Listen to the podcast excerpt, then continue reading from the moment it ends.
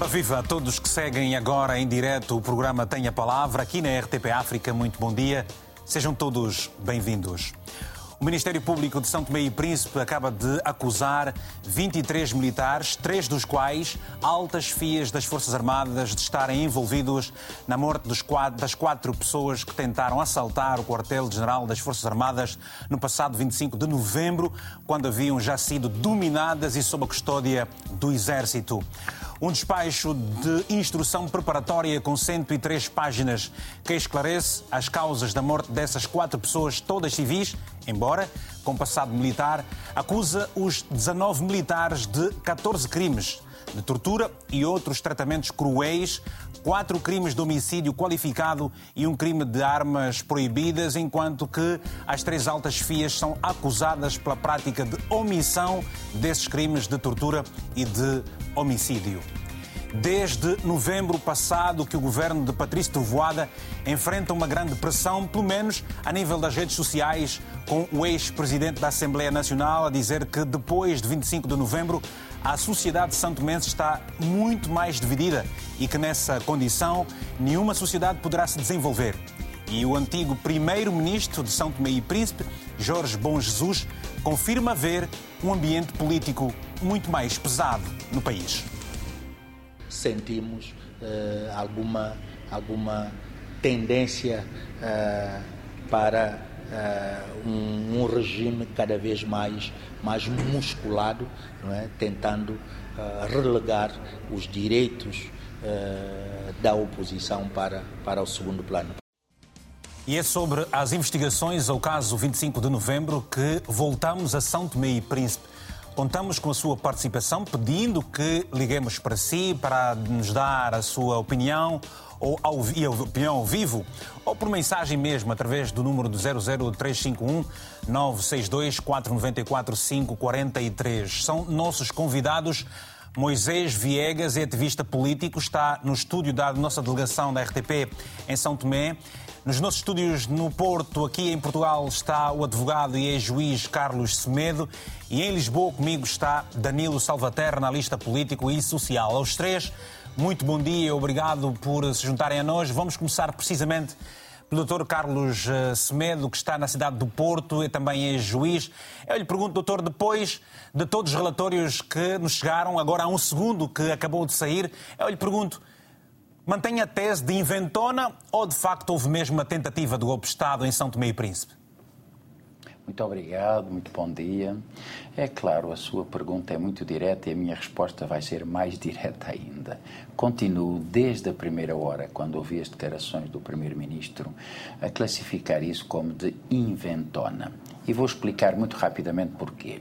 Eh, há coisa de um mês, cerca de 18, no dia 20 de, de de fevereiro, o Ministério Público eh, eh, apresentou o seu relatório no processo do chamado alegado do, do golpe de Estado, eh, da inventona do golpe de Estado, eh, acusando eh, garotos, garotos militares e um único civil, o Bruno, eh, mais conhecido por Lucas. Ora, estes garotos são garotos entre os 19 e 22 anos soldados, há meia dúzia de cabos, ou dois ou três cabos entre os 11 ou os 13 acusados, ehm, que ehm, a prova é no sentido de que, inclusivamente, durante a instrução militar, não dispararam sequer três tiros. Não sabem usar as armas, não dispunham propriamente de armamento militar e foram conduzidos, isto é, chamados ao quartel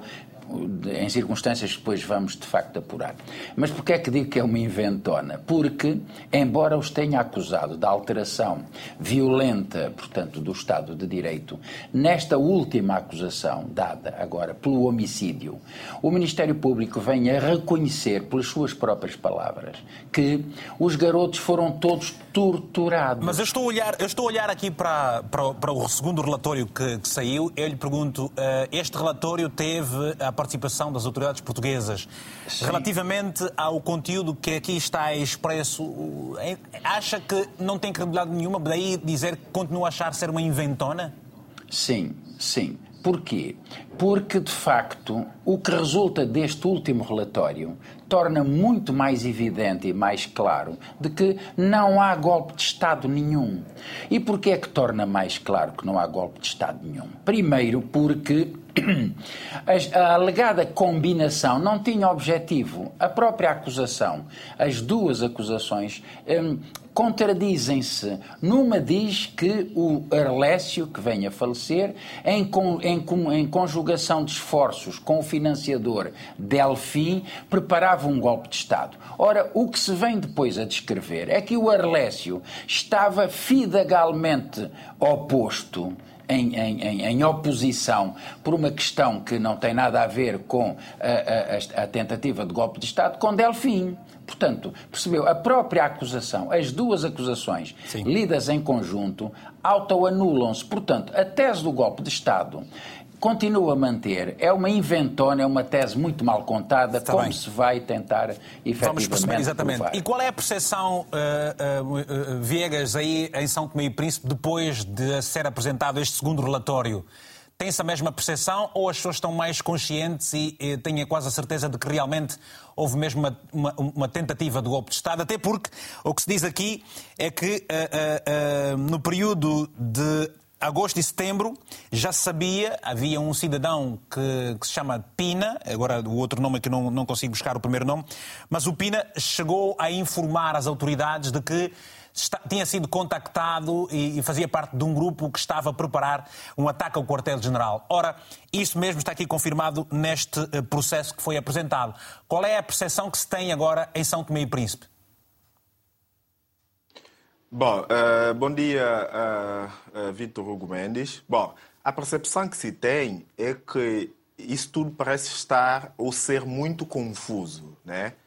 E parece haver aqui também alguma alguma contradição, é, mas de qualquer forma, é, como disse, não podemos dizer porque houve sim uma tentativa é, de assalto ao quartel.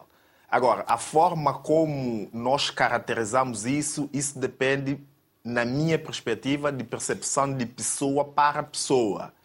Agora, o último relatório que agora nós, nós tivemos acesso e que é público também, é, o, o, Ministério Público faz algumas acusações diretas, né? É, acusando algumas, algumas chefias militares de terem cometido o, o, o, crime de omissão. Em outras palavras, queremos dizer que o que o Ministério Público quis dizer é que, de facto, é, tinham informações sobre é, a morte dos supostos jovens, isto está no relatório, mas que, por alguma razão, é, é, tentaram fazer a omissão. Bom, de qualquer forma, o que eu quero dizer à volta de todo esse processo é que é, é preciso colocar o interesse superior do Estado em primeiro lugar. Pronto, se assim o fizermos e houver colaboração de todos, quem sabe esse processo tornará um pouco mais fácil de concluir e se resolver. Mas enquanto a volta do, do, do, do processo é, é, cada um começar a puxar, assim podemos dizer, brasa para a sua sardinha, parece que a coisa vai ficando cada vez mais um pouco mais, um pouco mais confusa. Obrigado. Uh, Danilo Salvaterra, qual é o seu ponto de vista? Uh, o que se diz é que uh, há um ambiente pesado, menos politicamente, em São Tomé há duas alas. A ala uh, que defende a, opinião e a visão do Primeiro-Ministro uh, Patrício Trovoada e há uma outra ala uh, que alinha para o pensamento de, de, do ex-presidente da Assembleia Nacional, Delfim Neves. Assim, o que é que nos pode dizer relativamente a tudo isso e ao que fez, faz constar aqui no, neste relatório? Não, eu vou pelo diapasão de que não houve tentativa de golpe de Estado vou mais no diapasão de uma inventona. Isto porquê? E mesmo esta retórica que hoje, ou a narrativa que hoje muito se fala da invasão ao quartel, eh, nós não podemos considerar que houve uma invasão. É basta ler os relatórios para percebermos que os três civis que entraram foram introduzidos no quartel pelos militares. Foram introduzidos, está em todos os relatórios foram introduzidos e foram os militares que lhes deram armas. Eles não esforçaram aquisição de, de, uma arma. Foram os militares que lhes entregaram. Mas aqui, aqui, aqui no, no relatório, no ponto, a impressão falha um bocadinho, mas já na, no quadragésimo ponto que aqui está, uh, diz mais ou menos o seguinte: Olinto Paquete, a data e ocasião, e ocasião indeterminadas, mas que se circunscreveu ao hiato compreendido entre agosto e setembro de 2022, portanto, muito, eh, muito antes de Patrício Tovar ter tomado posse. Havia uma ordem que uh, uh, havia preparação de uma ação armada de natureza até então cabalmente indeterminada, salientando que transmitiu ao então chefe do Executivo São Tomense, Jorge Bom Jesus. Ou seja, muito antes de tudo, segundo este relatório, as autoridades sabiam dessa intenção. É, poderia ter havido aqui alguma manifestação, alguma conversação à volta disto. Mas, mas então não inventona. Não.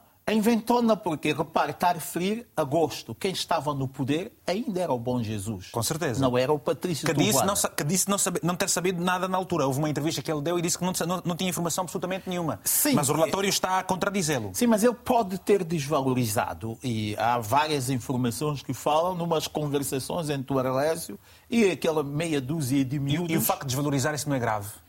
Não é tão grave. Porquê? Porque, repare, se lhe dizem que vão lhe matar ou vão perpetuar qualquer, qualquer ação, você, após uma verificação, veja, vê que isto não tem validade nenhuma, desvaloriza.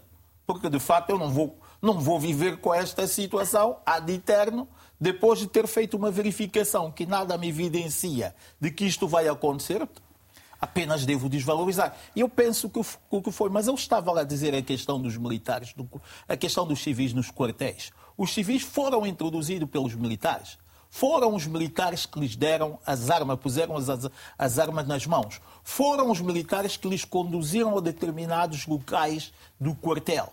Eles nunca foram, foram os militares que lhe abriram os portões. O que pode ter acontecido aí provavelmente havia aqui alguma tendência ou alguma insubordinação interna. É isto que nós deveríamos analisar. De que forma é que, olha, se diz pode ter havido, eh, é uma opinião, eh, eh, naturalmente, de alguém que analisa os factos sociais e políticos do país. Mas, atendendo, se nos ativermos ao facto que está aqui expresso nestes relatórios, o que é que sente? Não. Desvaloriza completamente o facto não, de... Não, não, não, não, não. Eu não, não, não desvalorizo, até porque aconteceu e as consequências que tudo isto teve. Os civis postos lá, depois houve uma reação militar muito mais do que era expectável que tivessem. É, logo, não pode ser desvalorizada. Agora. Então, se não pode ser desvalorizada, é, é, preciso respeitar que o que se diz aqui é que sim, houve mesmo aqui uma tentativa de golpe de Estado. Não vamos com tentativa de golpe de Estado contra quem? Contra quem? Aqueles, aqueles como disse aqui o Carlos Chimedo, aqueles é buscar... miúdos de 19 anos Sim, vamos... iriam dar o golpe de Estado a quem? Não os miúdos, certamente, mas uh, há aqui uns outros factos que, uh, que vamos buscar e para, para olharmos a razão de ser desta tentativa de golpe de Estado. Temos em linha vários telespectadores, uh, vários pontos do mundo que querem também querem naturalmente deixar ficar uma opinião. Temos a primeira que é do Douglas Murralas, a partir de Luanda, em Angola. Douglas, muito bom dia. Tem a palavra, se faz favor. Douglas Morralas, muito bom dia. Ora, se não está o Douglas, vamos tentar o Rafael Domingos, uh, no Lubango, província da Huila, em Angola. Muito bom dia, tem a palavra, se faz favor. Uh, bom dia, Vitor. Bom dia. Bom dia a Angola, Portugal e o mundo. Uh, esse é um ponto para mim muito crucial. Uh, não acontece só simplesmente uh, em São Tomé. Creio que em Angola falta pouco. é que a população está exausta do, do, dos governos africanos. E em, e, em, São Tomé não, não, não, não é diferente. É só vemos o que é que, primeiro, os cidadãos civis vão estar a fazer no quartel-general. é uma questão muito, muito que os governantes têm de passar a pegar, assistir um pouquinho de TV, ver a insatisfação do povo, senão a África arrebenta. Obrigado, Domingos. Muito obrigado, muito bom dia. Temos um terceiro telespectador, é o André Almeida, em Braga, norte de Portugal. Muito bom dia. Tem a palavra, se faz favor, Almeida. Olá, bom dia. Consegue-me ouvir? Conseguimos, sim, senhor. Tem a palavra. Temos ouvido, Pronto. sim. Pronto, é, é só para dizer que, por exemplo, a declaração que o primeiro-ministro deu e depois a dizer que tem presunção de inocência, toda a gente sabe que os militares foram buscar as pessoas em casa, bateram nas pessoas até a morte. Depois o chefe de Estado-Maior das Forças Armadas fez a declaração que fez. Até parece que o senhor ficou chateado que os militares não foram acusados pelo, pelo Ministério Público. É uma coisa ridícula, é uma coisa que eu nunca vi na minha vida, é uma coisa chega até a ser vergonha. Eu tenho vergonha desses gajos, sério. Eu tenho vergonha, eu sinto vergonha desses. E, e, e desculpa lá dizer, povo de Santo tem menos dirigentes que merecem. É a minha opinião. É a minha opinião. Muito obrigado. Vamos regressar então a, a, aqui ao Dr. Carlos, que está no nossos estúdios no, no Porto. Eu lhe pergunto, uh, para si, qual terá sido a causa fundamental para se chegar até aqui? É algo que começou, do seu ponto de vista, entre 2021 e 2022 ou é algo que vem já de há mais tempo? A, situação eh, não vem de agora, ela não surge do nada. Há, de facto, eh, algumas movimentações. O que, o que, se diz em São Tomé, e agora eu, eu, eu vou me limitar a, a, a, fazer essa, essa afirmação muito rapidamente, é que a situação seria determinada contra outras figuras no caso de elas virem a ser eleitas. Ora, mas isso não passa de outro boato, outra invenção. Criou-se é um estado de coisas que, como refere Danilo Salvaterra, não é? Os militares estavam todos dentro da própria caserna, do quartel. E foram aqueles garotos, alegadamente, que foram mandados abrir os portões, porque não era o Arlécio que faleceu, nem o Armando, e depois dizem que tinham experiência militar. Um dos garotos que foi morto, o, o, o, Isaac, nem sabia manobrar uma arma, segundo as informações. Bom, a, a, a, a percepção é de facto de que há uma montagem, há interesses que ainda não estão revelados, mas que não são os menores interesses. E com base, e com base neste, nestes interesses que diz que eh, estão por aí, o que é que se lhe oferece dizer relativamente ao facto de uh, uh, os búfalos que tinham recebido na altura uma porção de terreno, estes terrenos estes que foram retir... foi-lhes retirado depois pelo governo, e este terreno depois, ao que se sabe, uh, passou a pertencer a uma empresa que se chama CNN, ou seja, Clube Nacional de Negócios Unipessoal. Um, o que é que se lhe oferece dizer sobre isso? Eu não vejo qualquer tipo de ligação. veja, é idiota considerar-se de que alguém faria um golpe de Estado para resolver uma situação de terrenos particulares. Isto é mais uma efabulação, uma Particulares ou de Estado? Diga. Os terrenos particulares ou de Estado?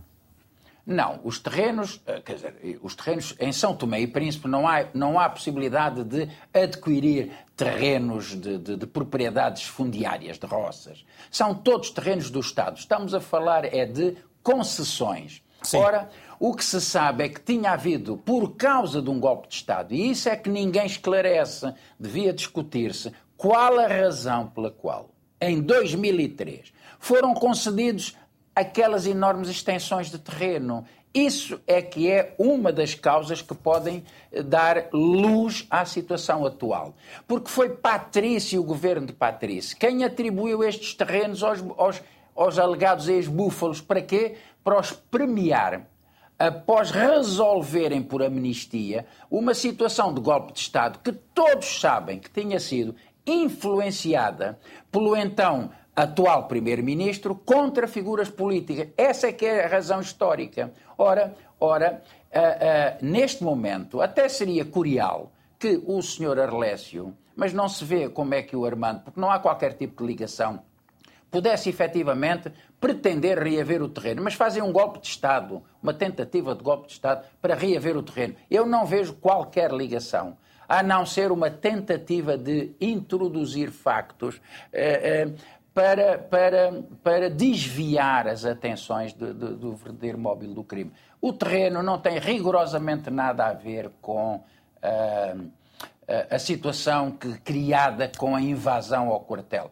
Invasão, como o Danilo já disse, com a entrada, com o convite para entrarem no quartel. Arranjam esse pretexto, meu caro, só para tentar colocar e justificar uma posição que o próprio Ministério Público já veio destruir, que é colocar Delfim Neves como mandante ou financiador. Ora, o próprio Ministério Público encarregou-se de destruir esta versão. Não há qualquer tipo de ligação. Bom, então, está, está, defende que há aqui uma profunda inocência do próprio eh, eh, eh, ex-presidente da Assembleia Nacional. Uh, mas é, é, ao, ao, que eu pude ler, e, e, posso ter entendido mal, este terreno uh, é, é, pertencia já então ao próprio ex-presidente da Assembleia, ou, ou, ou, não? Essa empresa, a CNN uh, Clube Nacional de Negócios Unipessoal, era do, do, do do próprio Delfim Neves, ou não? Sim. O... Sim. Esse terreno, sim, confirma então, e que foi depois vendido a um alemão para um, um projeto qualquer que seria uh, uh, criar, e ao que parece, estive aqui a ler, é a base de algum desentendimento entre uh, o falecido Costa e também as autoridades santomenses. A questão, vamos lá repor a situação correta. O terreno tinha sido atribuído administrativamente a, uma, a, a um grupo que, da qual pertenciam os búfalos. Oh, Eles nunca conseguiram pagar as taxas. Certo. Não, porque nunca conseguiram pagar e o terreno foi retirado em 2013, foi concedido em 2013 e em 2016 por dívidas de, de, de, de, impossibilidade de pagamento das quantias, o terreno foi retirado. Ao ser retirado o terreno, abre-se novo período de concessão e a empresa, segundo CNN, eu não sei muito bem a questão, concorre a essa, a essa atribuição. Após ter ganho essa atribuição, cede os seus direitos a um terceiro, o que é perfeitamente legítimo. Okay. Não há vendas de terrenos, porque não pode haver vendas de terrenos do Estado. Mas pode ter Mas, havido veja, conflitos de interesse, não? Diga? Pode ter havido conflitos de interesse. Não, nem há. Onde é que haverá conflitos de interesse? O, alegadamente, o grupo do Sr. Arlésio O facto Costa, de ser Presidente da Assembleia Nacional por altura não pode ter beneficiado aqui de uma informação privilegiada? Não, é, isso é só quem não conhece São Tomé e Príncipe. O primeiro-ministro tem negócios em São Tomé e Príncipe. O ex-presidente do Supremo Tribunal de Justiça tem negócios em São Tomé e Príncipe. Toda a gente política tá tem bem. negócios em São Tomé e Príncipe. Ora, vamos a, vamos a uma mensagem antes de uh, voltarmos okay. a ouvirmos também o Moisés Viegas já nos nossos estúdios eh, em São Tomé. A mensagem que nos chegou é do José Rufino, Zau, a partir da província da Huila, em Angola, que nos escreve o seguinte sabendo que não foi tentativa de golpe de Estado, mas sim tentativa de invasão. É inaceitável que pessoas já tenham sido mortas. Deve-se apurar e responsabilizar os verdadeiros autores destes atos, os mandantes e fazer o possível para que estes eventos não voltem a acontecer. Vou, uh, temos uma outra mensagem depois, então, o Paulo Kikola, também em Luanda, Angola. Infelizmente, os golpes de Estado em África tornaram-se uma prática recorrente. Muitas vezes são frutos de, da má gestão da coisa pública, da violação da lei constitucional e da corrupção. Os líderes africanos deveriam refletir muito sobre o assunto para que atos do género não voltem a acontecer, porque isto desestabiliza as sociedades e enfraquecem as instituições do Estado. Uma outra mensagem, vamos lá atender a essa mensagem rapidamente, é do Adriano Sanca, a partir de, Guiné-Bissau, que nos escreve o seguinte o que, passa em, o que se passa em São Tomé é triste e lamentável. Como é possível um golpe em investigação e o governo já está a galardoar os militares por defenderem a pátria? Não era sensato deixar desenrolar-se até ao fim do processo? É cedo para imputar responsabilidades, mas parece mais um, uma inventona ou intentona como a do dia 1 de fevereiro na Guiné-Bissau. Ora, obrigado. Uh, vamos daqui a pouco. Tem mais... Posso ler essa Vou passar mais essa mensagem então. Nelson Pedro, em Angola, e depois vamos às chamadas. Os acontecimentos de 25 de novembro demonstram uma clara fragilidade dos órgãos de defesa e segurança e dos serviços de inteligência de São Tomé e Príncipe. Há interesses políticos neste processo. Não houve tentativa de golpe de Estado. O governo sabe da real situação e está a fazer uma versão ao, a seu favor. Uma chamada agora, vamos atender este nosso telespectador que está em linha, é o Danilo Montoya, que está precisamente em São Tomé. Muito bom dia, tenha a palavra, se faz favor, Danilo. Olha, bom dia o apresentador Guilherme e bom dia também ao doutor Danilo Santaterra e também ao doutor Carlos Chimedo. Eh, em primeiro lugar, eu gostaria de dizer de viva voz que a República Democrática de Santo Tomé e Príncipe nesse instante precisamos de ter uma reforma muito séria na questão da justiça do nosso país. É, aquilo que está a passar para mim é um jogo de cão e rato.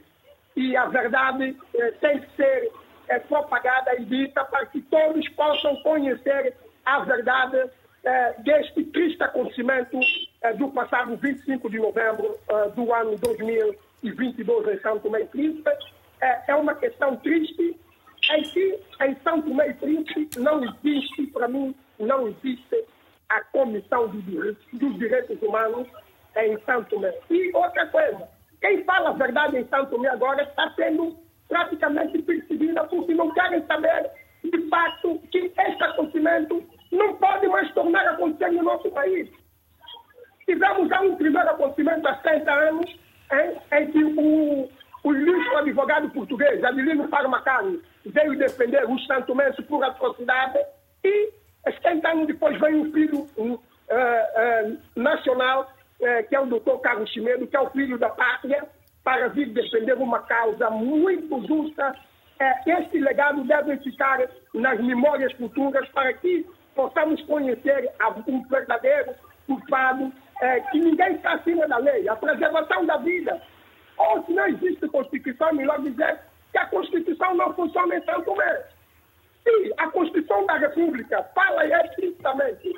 Todos nós somos iguais perante a lei, então ninguém pode ter mais do que ninguém perante a lei. E na nossa Constituição, no artigo 22, revela publicamente que o direito à vida é preservada. E nos outros artigos uh, seguintes falam violação uh, uh, da privacidade uh, domiciliar, isso também fala. Direito de manifestação fala. Então, portanto, meus senhores, eu vos apelo. É muito triste também que eu vejo que o presidente Marcelo Rebelo de Souza eh, não tem estado a fazer uma intervenção boa eh, junto a esses acontecimentos do passado 25 de novembro, porque nós estamos a precisar de ter um clarificamento de uma vez por todas. Meus senhores europeus, os senhores do Parlamento Europeu, o senhor Antônio Guterres, por favor, façam, façam uma coisa muito claramente em prol uh, de clarificamento desse caso, porque nós estamos ansiosos. Os cantomenses querem saber a verdade. Será que isso é um golpe de Estado ou será que isso é uma palhaçada? A pergunta que eu deixo. E muito obrigado a, a todos pela, uh, pela amabilidade de me deixar intervir, porque eu tenho muita coisa. Nesse momento, o país é, tem que ter uma nova visão a médio e longo prazo. É, a questão da justiça tem que ser clarificada e pensar num desenvolvimento sério para esse país. 47 anos da brincadeira tem que pôr um basta finalmente. Muito obrigado, meu senhor, muito obrigado ao Guilherme, muito obrigado, Danilo Salvatore, muito obrigado, doutor Carlos. Muito obrigado, eh, Danilo Montoya, também a partir de São Tomé, nesta mensagem que nos deixa. Uh, Moisés, é este o espírito que, que, se verifica em muitos São Tomenses, um espírito de uma aparente revolta pelo que se passou uh, no dia 25 de novembro. Há essa vontade, os São Tomenses desejam efetivamente que haja uma profunda reforma na justiça? Ah, claro, eh, esse sentimento penso que, que não é de hoje, mas deixa-me só fazer aqui uma, uma eh, dar um parecer aqui que é a minha opinião particular. Sabe, eh, Vitor Hugo, eu acho que o que temos a lamentar neste processo todo é de ter, infelizmente, temos perdido os nossos irmãos, é, membros de família, infelizmente. Porque quando eu analiso todo esse processo, todo esse desenrolar, o que eu vejo aqui é, são interesses de grupos. São interesses de grupos. É, do ponto de vista de impacto na vida de Santomense, isso não tem nenhum impacto nas nossas vidas. Mas interesses isso do ponto de vista político ou mais uh, uh, empresarial? Não, não estou, estou a falar quer do ponto de, de, de, de interesses políticos, social, isso não, não, não tem nenhum impacto nas nossas vidas. Nós estamos a falar deste processo desde novembro, de lá para cá, É, se nós olharmos do ponto de vista da sociedade, é, temos muito mais pobreza, temos pessoas é, cada vez mais sem esperanças, jovens a emigrar em massa. Portanto, é preciso nós olharmos é, é, um pouco mais para esses fenómenos. Porque em 2003 tivemos uma situação é, parecida, tentativa de golpe de Estado.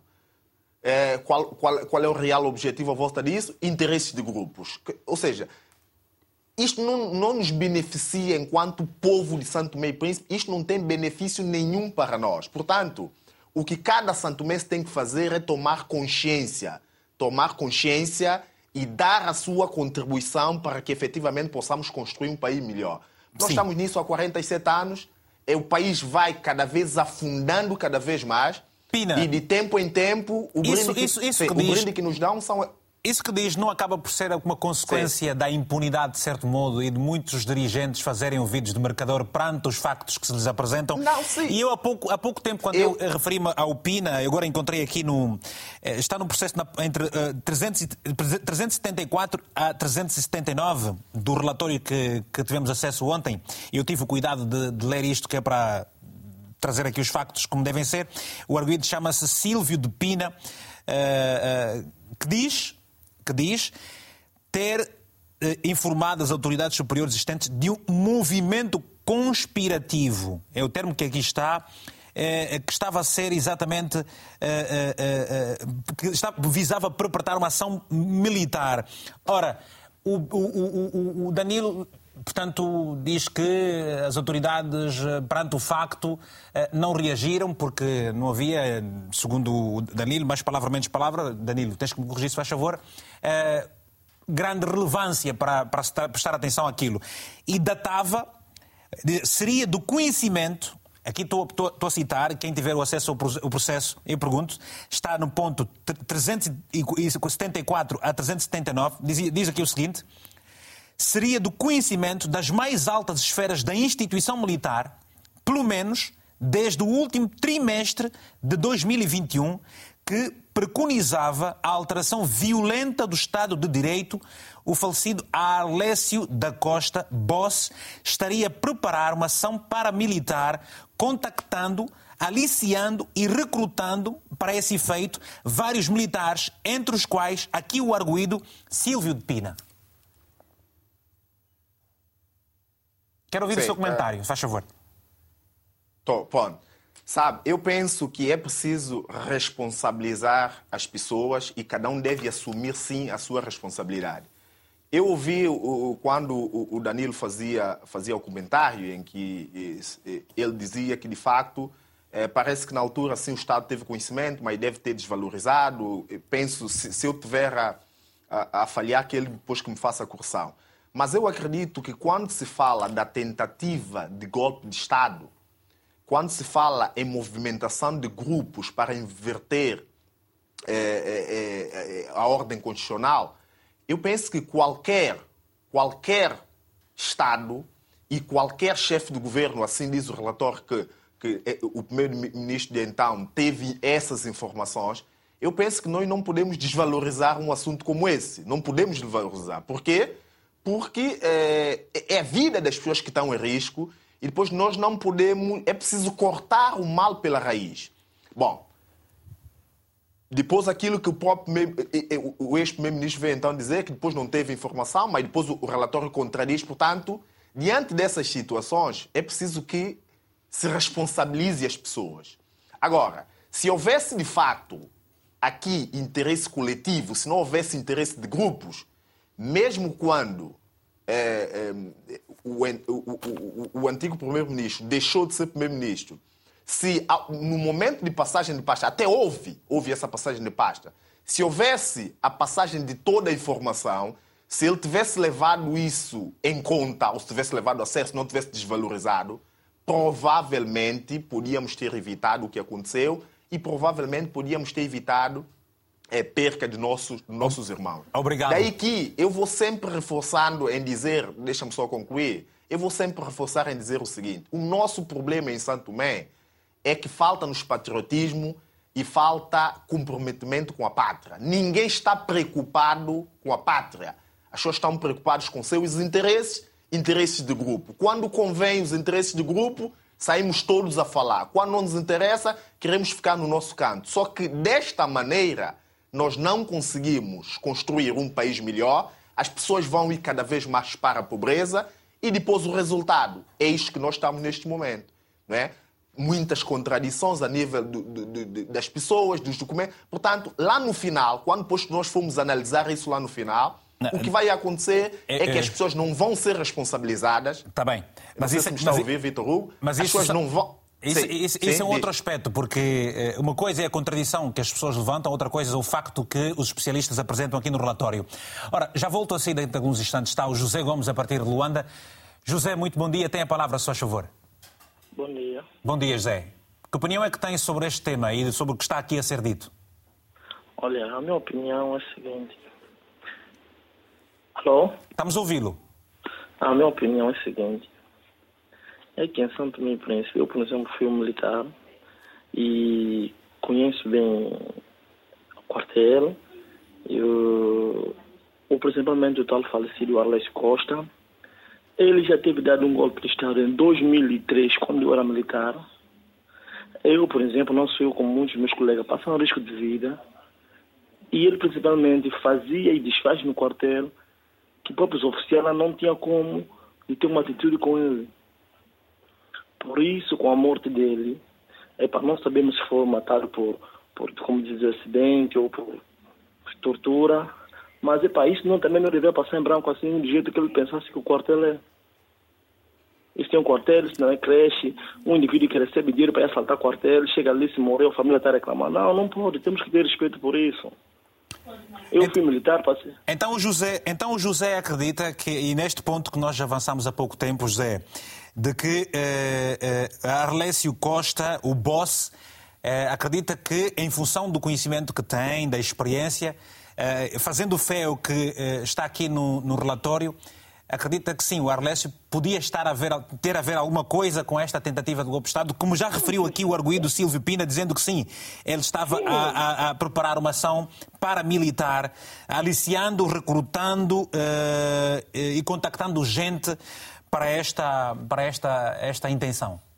Já tinha praticado isso em 2003, formado batalhão de Búfalo, com alguns colegas que tinham saído da, da vida militar, formaram, e de novo estava ele é culpado 100% naquela tentativa que houve de golpe de Estado, porque um partido que ganha presidencial, legislativa, tem tudo na mão, não tem necessidade de fazer uma tentativa de golpe de Estado. Não, tem, não, não, não há necessidade. Não há necessidade. Tá Isso bem. foi um convite. Sim, ok. Não, não, pode falar. Se tem, tem ainda alguma coisa a acrescentar, faz favor, estamos a ouvi-lo. Sim, isso, isso foi um, um combine que eles fizeram antes da tomada do posto do Dr. Patrício, que era para fazer um assalto. Mas como não foi possível, eles não conseguiram antes do, da, da, da, tomada do posto e fez que o fez no dia 25. Isso foi planeado, ninguém vai sair de casa. Por exemplo, eu não saio da minha casa para dizer que vou entrar no quartel para, para ir receber arma, para ir não. Sim. Porque José, 70 quartel José, eh, eh, pela experiência que teve nas Forças Armadas São Tomense, como diz, qual era o ambiente que se vivia? Eh, havia muita pressão política para, para alguns atos? A sua experiência, o ambiente, qual, é, qual era o, o movimento que, que, existia na altura e que poderá agora descrever para nós? Olha, eu quando fui militar, naquela altura, o Presidente da República foi o Flávio de Menezes, Uh, a pressão militar era muito pouco, se bem que naquela altura a pressão do, do grupo do Búfalo, mesmo o Alessio Costa, foi muito focado ao Fradique de Menezes, porque eles tinham plano de assaltar a guarda presidencial, prender o presidente, e que deram uma tentativa de golpe no 2000, foi 28 de julho, se não estou em 2003, que o presidente tinha que fugir, foi à Nigéria, né? e eles aí tramaram isso todo, prenderam todos os ministros, puseram no quartel, não sei o que é isso, e o Alessio estava a mano dos oficiais das Forças Armadas ele que estava amando porque ele que recebia tudo, ordenava. Hum. Tá bem. Obrigado então por, essa, por esse seu testemunho. Vamos rápido. Eh, temos agora mais uma chamada, é do Elmer Ramos, a partir do Reino Unido. Elmer, muito bom dia, tem a palavra a seu favor. Sim, muito bom dia. Bom dia a todos, pelos, bom dia. todos uh, cá presentes, todos os telespectadores. Sim, uh, o comentário que eu gostaria de fazer é o seguinte. Faz favor. Uh, a situação está bem clara ok? O, que é que está claro indivíduos... para si? O que é que está claro para si? É, é, o que o relatório apresenta é, aqui? É que o governo, não, o governo é o único responsável pelo massacre de 25 de novembro Qual, de 2022. Que governo? De que governo se refere? Sim, o governo atual, o atual, o governo de Patrícia Emery Trovada. Por que, okay? que você diz, por que, que você diz que o, o, atual governo é o atual responsável, quando, por exemplo, aqui o relatório diz que entre no último trimestre de 2021 já se estava a preconizar isso próprio. 2021, depois aconteceu precisamente no final de 2022, foi em novembro, há 15 dias de uh, uh, Patrício Trovoada ter tomado posse. E eu lhe pergunto, acha que alguém que tenha ganho as eleições, o ADI, como ganhou as últimas eleições com maioria absoluta, teria a intenção, qual era a intenção de fazer um golpe de Estado quando ele tinha ganho as eleições? Segundo o depoimento de uma das, uma das, uh, um dos sobreviventes, Sim. que é o Lucas Lima, que neste momento está na cadeia central em Santo Meio Príncipe, uhum. sob, ba sob, ba sob base de tortura psicológica. Uhum. Okay? Segundo o depoimento dele, ele diz que eles tiveram reuniões com os subordinados do doutor do, do primeiro-ministro Patrício Trovada, na altura. Ok? Em agosto de 2022, por volta, em 2022, eles tiveram reuniões, uh, reuniões consecutivas com os subordinados do seguranças, alguns subordinados do, do primeiro-ministro Patrício Trovado. Pronto. Então, eles, para terem reuniões com os subordinados uh, do Patrício Trovado, significa dizer que é a mano do Patrício Trovada. Pronto. A intenção, à altura, eu não sei se era realmente um golpe de Estado para o governo de Jorge Bom Jesus ou eh, caso o, o Delfim Neves ganhasse as presidenciais. Ok. Então vamos, lá olhar, vamos, vamos, olhar aqui para uma perspectiva, Sim. Elmer. Se de facto, uh, uh, aventando essa hipótese de que este grupo, supostamente a mando do atual Primeiro-Ministro, estaria a organizar uma, uma, uma, um golpe de Estado, sendo que o ADI ganhou, não era crível que esquecesse aquele plano, porque pela via, das, pela, pela, via normal, pelo voto, tinham conseguido a, a, a, chegar a formar o governo à vontade com a maioria absoluta. Porquê é que, ganhando como ganharam, ainda precisariam realizar aquele ato? Para a queima do arquivo. E isso todos os santomenses estão claros. Todo santomense sabe disso. Uhum. Até o Paris Solara sabe disso. Queima okay. do arquivo. Ok? okay? Isto foi simplesmente... Porque viu-se, indivíduos uh, pegos em casa, introduzidos no quartel, hum. torturados até a morte. Hum. Ok? Como hum. queima, do ar, queima do arquivo. Isto o Dr. Carlos Melo também pode dizer claramente. Isso está visível, todos os também se veem isso. E depois, pronto, se o governo, se o governo diz que eu estou a mentir, isso eu posso responder. Quais eram okay? para si, quais eram, essa queima é só, de arquivos? É só, desculpa, só, só para terminar essa parte. É só demitir, demitir, né? Os assassinos que cometeram esse ato bárbaro e veremos realmente hum. se o Partido Trovado, o governo, é responsável ou não. Eu lhe pergunto, esta queima, de, esta queima de arquivos, essa, queima, essa queima de arquivos consubstanciava-se no afastamento ou na eliminação de uh, opositores, por exemplo? Sim, é uma queima de arquivo e tem que buscar um, um, alguém para culpabilizar. Ok. okay? Muito é obrigado, que... Elmer. Muito obrigado, Elmer, pelo seu contacto. Muito obrigado, muito bom dia. Temos agora uma outra chamada do Agnelo de Jesus, a partir de Malange, em Angola. Muito bom dia, Agnelo. Tudo bem? Tudo bem. Doutor Hugo, como é que está? Eu estou maravilhosamente bem todos os dias da minha vida. Eu hoje, por acaso, sonhei com Malange, com Machim, da minha, da minha zona. Vamos lá, vamos lá então, informação. O que é que se lhe oferece dizer sobre, sobre este tema que está aqui a ser abordado, Agnelo, por favor? Olha, na verdade, você é curto e objetivo primeiro começar a dizer que os líderes africanos são obcecados pelo poder. Tem aquela mente primata, se assim, se assim posso dizer, achando que o poder é eterno.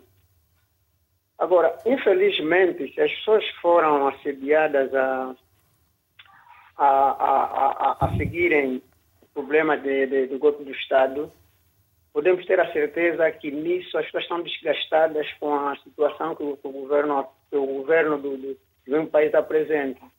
Então, o que é que devia ser? Ou o que é que eu acho que os líderes deviam, deviam pôr em mente, deviam aceitar?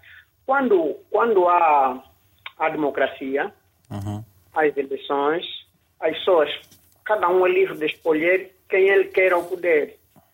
Se, se escolhemos o fulano ou o cicrano, obviamente eh, a parte do lado, né, a oposição, deve simplesmente aceitar, porque é a escolha do povo. O povo escolhe quem quer que, que, o, que, que o governe. Mas, infelizmente, os líderes africanos são assim. Eles têm em mente que o poder é eterno, não querem sair do local em questão. Por isso, a pessoa, ou o governo, ou, ou, ou o chefe que, que, que, que, tentou fazer o golpe, ou criou a situação de fazer o golpe de Estado, né? pelo que eu estou acompanhando aqui, é alguém que perdeu o poder. Era, era é o cessante, que antes era o, o primeiro-ministro. Com isso, ele provavelmente sentiu-se magoado ou sentiu-se triste, não queria aceitar a vitória de, de, de, de, outra pessoa. Isso já é mal, já tá. provoca descontentamento a partir de. a Obrigado. Partir Obrigado. Eu disse que ia ser breve. Muito obrigado. Até uma próxima oportunidade. Vamos atender agora o Daniel Aguiar, está aqui em Lisboa. Daniel, muito bom dia. Tem a palavra, se faz favor. Olha, bom dia, bom dia a todos. Bom dia. É, é assim, o, isto, isto de, do massacre do 25 de novembro Sim. está muito bem claro. Porque é assim, o, aquela, aquela, aquela, aquele massacre é uma inventona claramente, é uma inventona claramente, isto porque é, não se admite, não se admite um, um, um por exemplo, é, eu acredito que essa, essa, esse massacre foi criado com o objetivo de culpar, culpar o anterior governo de ter feito aquele mesmo massacre. O, o, o, o Daniel teve acesso aos relatórios que foram, foram apresentados, o primeiro e agora o segundo, que saiu. Foi ontem que saiu, não foi? Eh, esse segundo Sim, relatório? Eu, é do dia 16, eu, mas tornou público. Tornou-se público ontem, exatamente. Leu, leu esses relatórios? Sim, porque, porque eu li o relatório, porque eu fui militar.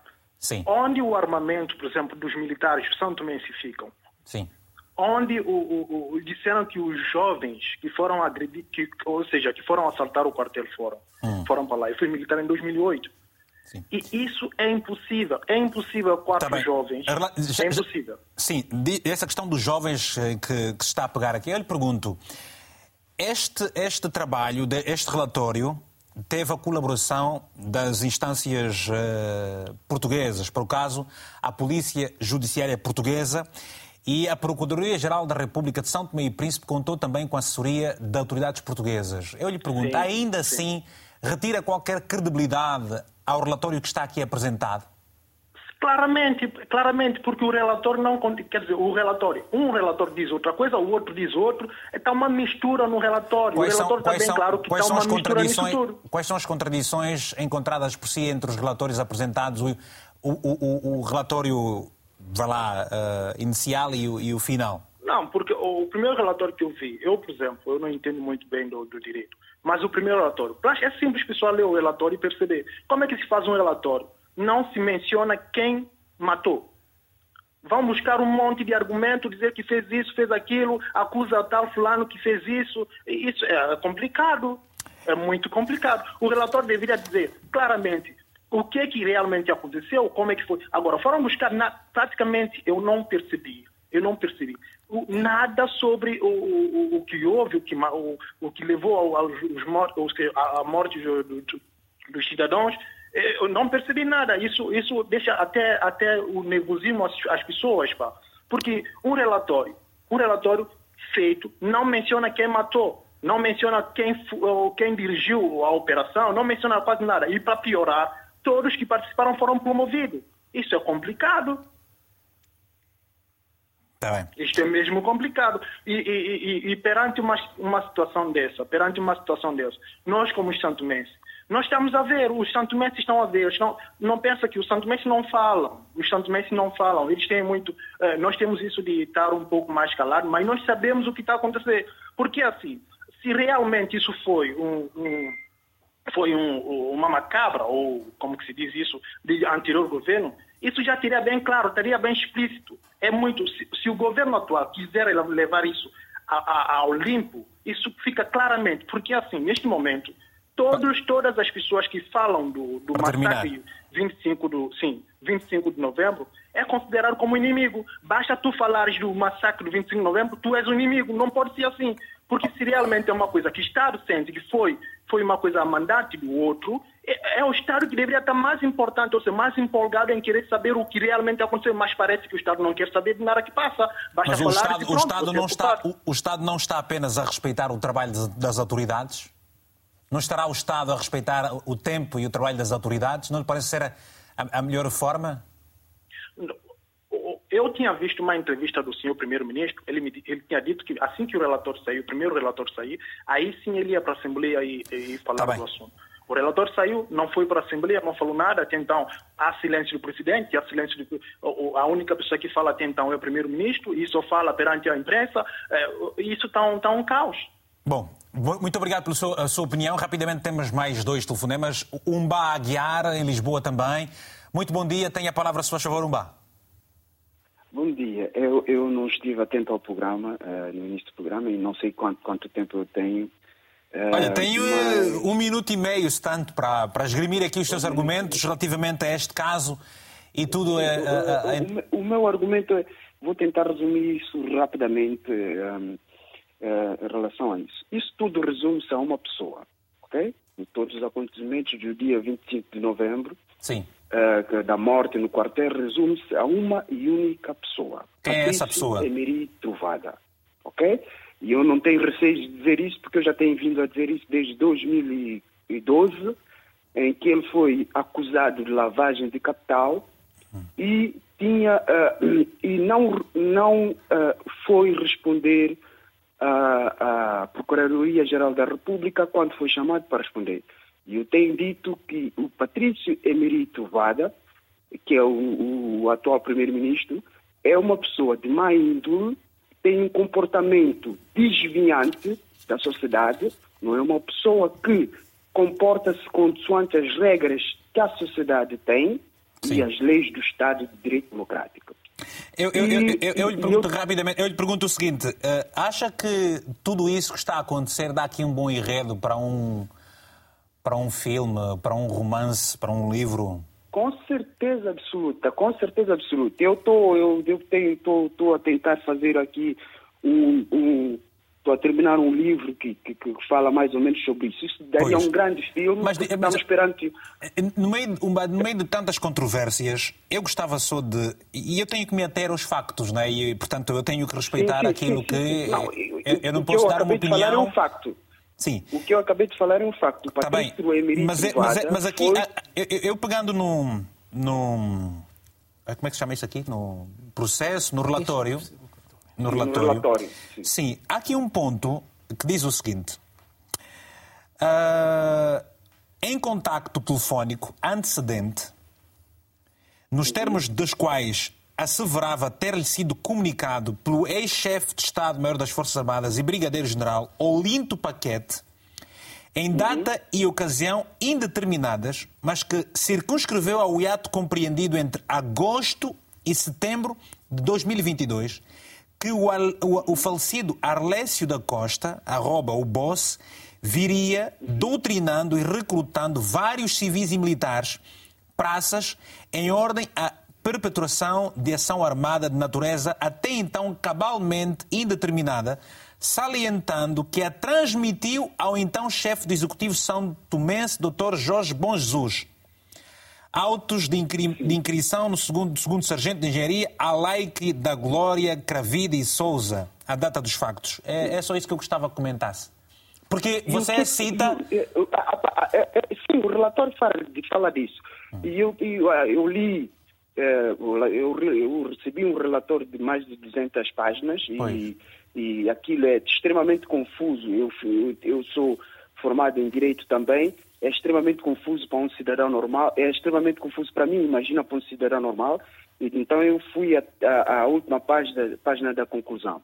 Sim. Mas é, o que acabou de ler para mim agora hum. Uh, eu, a pergunta que eu faria ao, ao auditório que nos está a ouvir, o que é que isto tem a ver com o dia 25 de, de, de, de novembro? Está bem. Obrigado. Eu vou, vou, vou, pedir que terminemos por aqui, que é para essa pergunta ser respondida uh, pelo Dr. Carlos Dente. daqui, já agora. Doutor Carlos, é essa mesma pergunta uh, que eu lhe coloco, é deixada pelo Umbá Aguiar. O que é que isso tem a ver com a data de 25 de uh, novembro? As palavras de Umba são claras uh, e eu também as reforço. Não tem rigorosamente nada a ver. E ouça, de facto existe um relatório, dois relatórios. O primeiro relatório do chamado processo da tentativa de golpe de Estado e uma acusação contra garotos militares e o segundo processo do chamado crime de homicídio. Sim. Ora, ambos os relatórios e ambas as acusações se contradizem de tal forma que se anulam estas versões. Quando nós começarmos, de facto, a inquirir as testemunhas sem a pressão das armas, sem as torturas, vai tudo cair por terra. As acusações não podem subsistir. Ouça-me, acusam-se militares, detentores de armas legítimas no quartel, de posse de arma proibida. Essa é, poderia ser acusado exclusivamente o único civil vivo, o Lucas. Mas sabe-se no próprio, na própria acusação que o Lucas, a arma foi-lhe dada no interior do quartel, mas sabe-se, porque há prova documental e há prova testemunhal, de que, e o próprio Lucas, o Lucas foi ameaçado por militares patentes superiores a entrar no quartel naquele dia. Portanto, como é que se assalta um quartel quando se é introduzido à força nesse quartel? Portanto, ouçam-me, o relatório até parece lógico e coerente. UMBA tem razão. Eu, que tenho imensa experiência de ler relatórios judiciais e jurídicos, não tenho qualquer tipo de confusão. O que acontece é que, ouçam-me, como é que se pode vir a acusar militares não é? de, de, de, eh, de baixa patente quando os militares de alta patente estão todos em liberdade. Mas é, mas essa, é, é, por aí que, é, é, por aí, é por aí que eu, que eu avanço com a, minha, com a, com a outra questão. Portanto, uh, o, o chefe de Estado-Maior-General das Forças Armadas ele saiu, pelo, ele saiu pelo seu próprio pé, mas há outras autoridades que não o fizeram e continuam até este momento. Era, é, é era suposto que essas pessoas, pelo menos o vice-chefe de Estado, também já pudesse pedir a sua demissão ou ser afastado, não acha? Ouça, aí é que se exige a responsabilidade política e daí se concluir pela conivência do governo. Ouça, uhum. no último relatório, isto é, na última acusação, que eh, eh, eh, sei que tem cópia, todos têm cópia agora. Sim, eu recebi os e-mails o todos. O vice-chefe de Estado-Maior, o capitão de mar e guerra Armindo, uhum. Não está detido, não tem qualquer tipo de medida de coação, bate, bate claramente provado, bate uh, uh, uh, violentamente no Lucas e só não o mata porque quando dispara a arma, um militar, o tenente-coronel Virgílio, toca-lhe no braço e desvia a bala. Senão, esse militar que assistiu desde o início aos massacres, ele está acusado pelo Ministério Público de omissão. Não! Nós vamos provar que ele é parte ativa nas mortes. Não é de omissão de comando. Ele poderia, de facto, ter mandado parar, mas há prova no processo e resulta da acusação que esse mesmo vice-chefe de Estado-Maior bate num arguído cativo, arguído num detido armado. Eh, responda-me só a esta pergunta. Responda-me só rapidamente. Esta. Temos agora vários telespectadores em linha a guardar, mas é mesmo momento preciso de. de... Eu, eu, tenho, eu, tive acesso a, a, uma, uma carta eh, sua que foi enviada ao Procurador-Geral da República de São Tomé e Príncipe e no quarto parágrafo refere que uh, as expressões proferidas pelo denunciante Patrícia Emiri Trovoada foram preferidas de viva voz eh, sobre o que estava a passar naquela altura. No entanto, o relatório eh, eh, traz aqui uma, uma perspectiva completamente diferente, ou seja, Patrícia Trovoada informou à opinião pública o que informou porque recebeu informações do seu chefe de Estado maior das Forças Armadas, o brigadeiro Olinto Paquete. Portanto, Trovoada, ora, recebeu uma informação falsa. Eh, ainda não está apurada a veracidade desta situação. Não está apurada claramente. O que eu escrevi foi num processo que coloquei com toda a razão. Patrício Trovoada faz a seguinte afirmação: o financiador do golpe de Estado foi Delfim Neves. É contra essa expressão que nós pomos um processo em tribunal, por denúncia. Portanto, quanto ao, à situação de quem informou quem, se Jorge Bom Jesus, se realmente o, o, o secretário da, da, da, da Defesa, eh, João Alvim, oh, isto vai ser tudo de facto escalpelizado e apurado. Agora, eh, vamos, vamos com calma e nós não vamos desistir de produzir a verdadeira prova em liberdade pois. na audiência de julgamento ou até agora. Mas há, mas há ainda outras questões, eh, sobretudo com a, a, a prisão e o, final, e, e, o final dessa situação toda. Temos várias chamadas agora, por exemplo, começamos pelo Michelson David, está precisamente aqui em Lisboa. Michelson, muito bom dia, tem a palavra, se faz favor. Bom dia. Bom dia, bom dia. Eu, primeiramente, quero começar só fazer um reparo no telefonema do Guilherme Angola, quando dizia que os líderes africanos gostam de perpetuar o poder. Eu só queria dizer aqui que o líder africano, com exceção a líder africano que nasceu em Santo Tomé. Líder africano que nasceu em Santo Tomé não vai perpetuar, não, não gosta de perpetuar no poder. Ponto. Agora, com relação ao 25 de novembro, isto está mais que claro que foi, como já disse aqui muitas vezes, que foi uma encomenda. O objetivo era mesmo só a Alércio Costa. Não havia nenhum outro objetivo. Era Alércio Costa, que seria uma afronta para o governo, porque o Alércio Costa era uma pessoa, um ativista onde as coisas estão mal. Ele fazia a voz do povo. Então, e ele, como estava no, no golpe de 2003, onde o Peter Lopes já havia dizendo muitas coisas sobre ele, e então Alex Costa bem sabia, mas só que Alex Costa chegou a ser deputado do, do, do ADI naquela okay. altura. Ok. Está bem. Muito obrigado. agora vou penalizar mais os nossos amigos, os nossos telespectadores ao telefone. Precisamente estamos a 14 minutos do final. Uh, vou dar menos tempo. Elias Ribeiro, a partir de Viseu. Muito bom dia. Tem a palavra, se faz favor, Elias.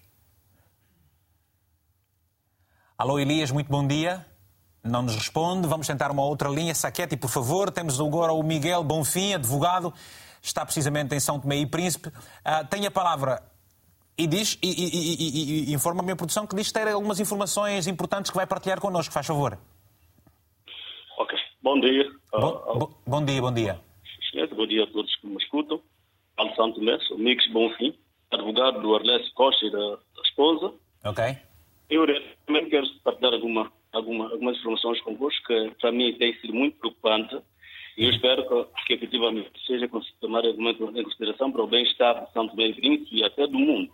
Tá bem. Eu vou, dar, eu vou dar mais tempo, mas preciso que seja bastante sucinto no que nos vai apresentar, está bem? Por causa do tempo. Já estamos em, em fim de programa. Sim. Mas Neste momento, o que nós podemos perceber da investigação é que a investigação foi encomendada tudo que está, tanto no primeiro espaço como segundo, uh, resulta de uma manobra para tentar omitir fatos e esconder responsáveis pelos crimes. Nós agora já mandamos uma instrução contraditória e estamos, uh, vamos entrar numa fase de investigação em que vamos descobrir efetivamente o que aconteceu e, e chamar a responsabilidade das pessoas, mas percebemos que existe um outro plano neste momento em Forja que consiste em caso tanto a defesa como o Ministério Público e o juiz de, contraditório criminal levar avante esse processo para apurar a responsabilidade, há uma forte probabilidade desses juízes, procuradores, advogados serem aniquilados fisicamente. Este é um plano que está em vigência. Estamos todos preocupados.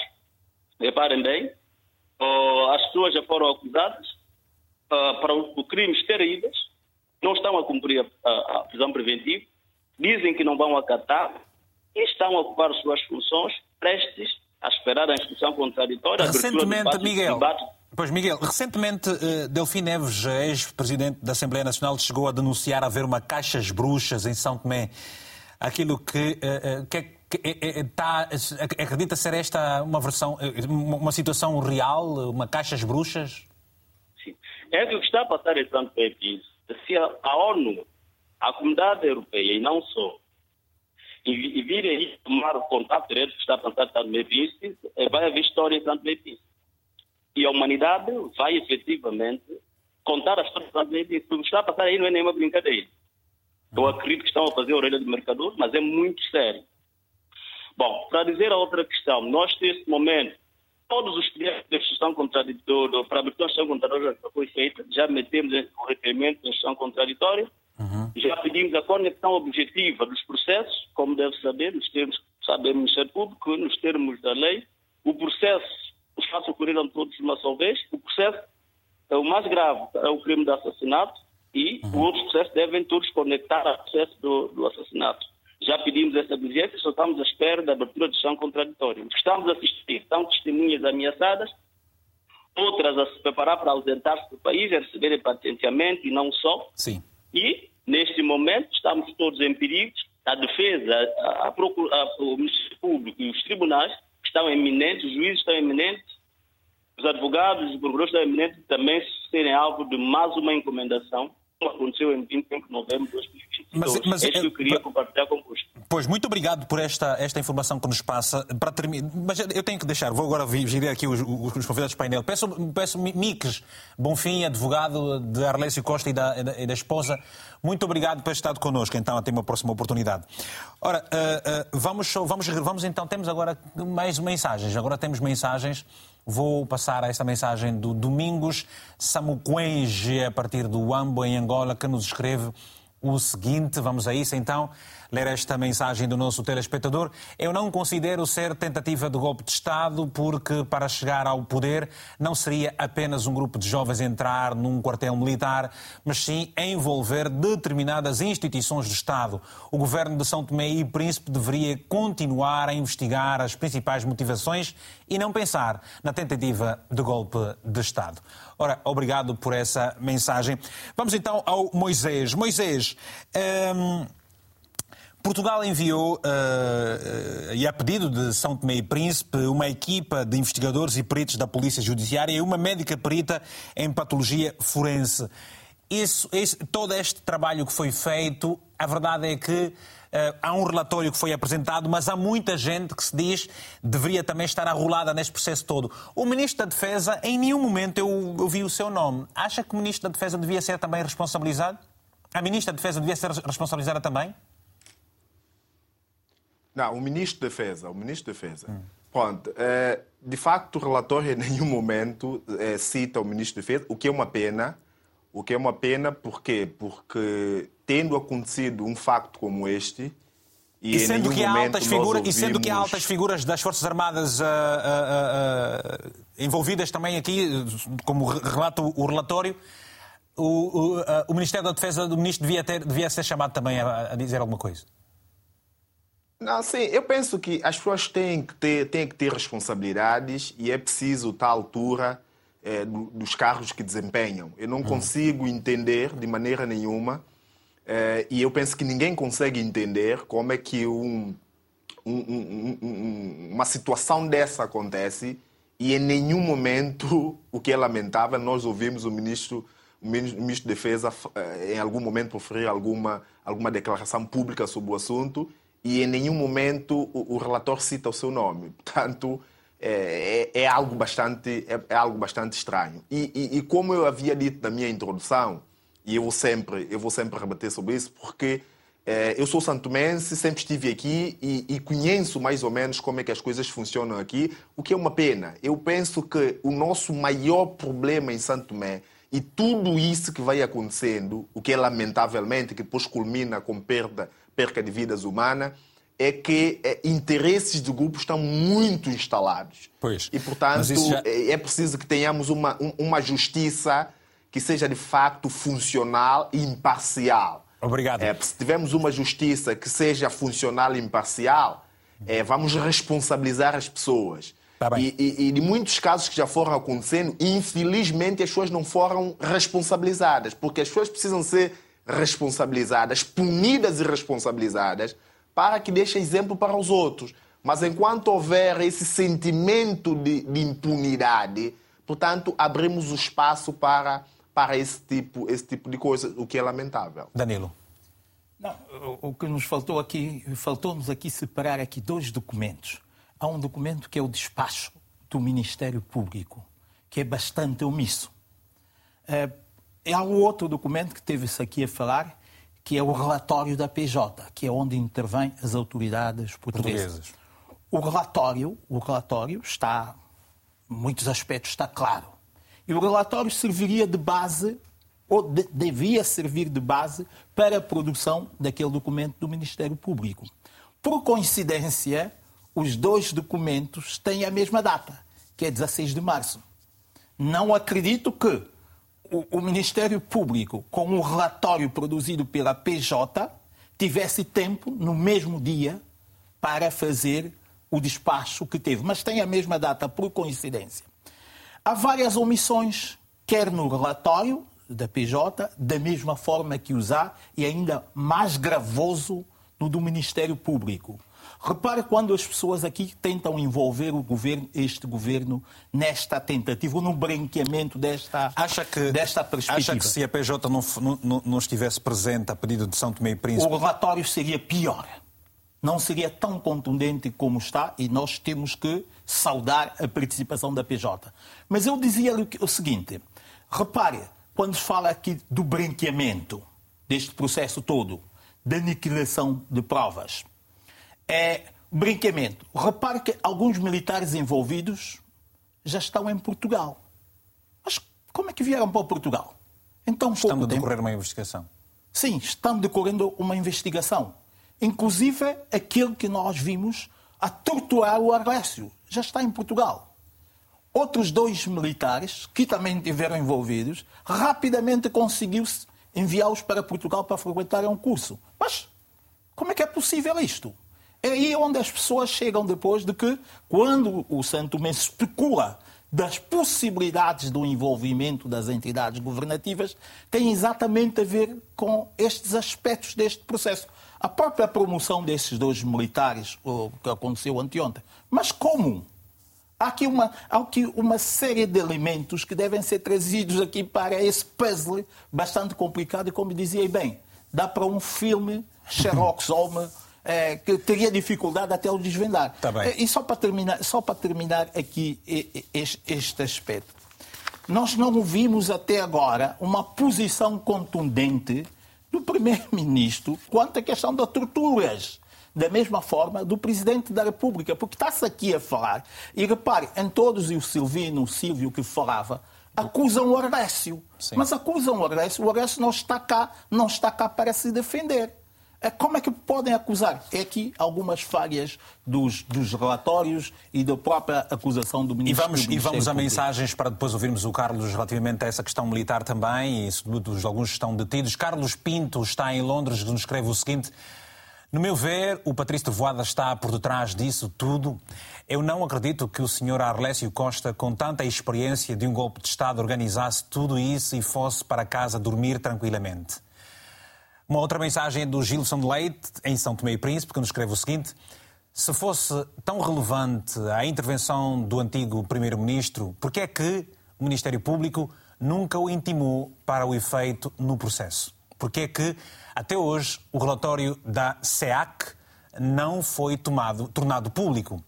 Este país não tem um Presidente da República, enquanto garante da Constituição. Eu, eu gostava de repetir, eu, tenho um ponto de interrogação, gostava, essa parte diz o seguinte. Uh, este país não tem um Presidente da República enquanto o garante da Constituição e o ministro, o ministro da Defesa, da Justiça, não tem nada a dizer enquanto autoridade responsável pelo direito, pelos direitos humanos. Carlos Semedo, gostava que respondesse a esses dois pontos deixados aqui nestas mensagens, se faz favor. E também já tenho outra pergunta sobre questões dos militares. É, é claro que há uma, uma responsabilidade política e civil dos membros do governo.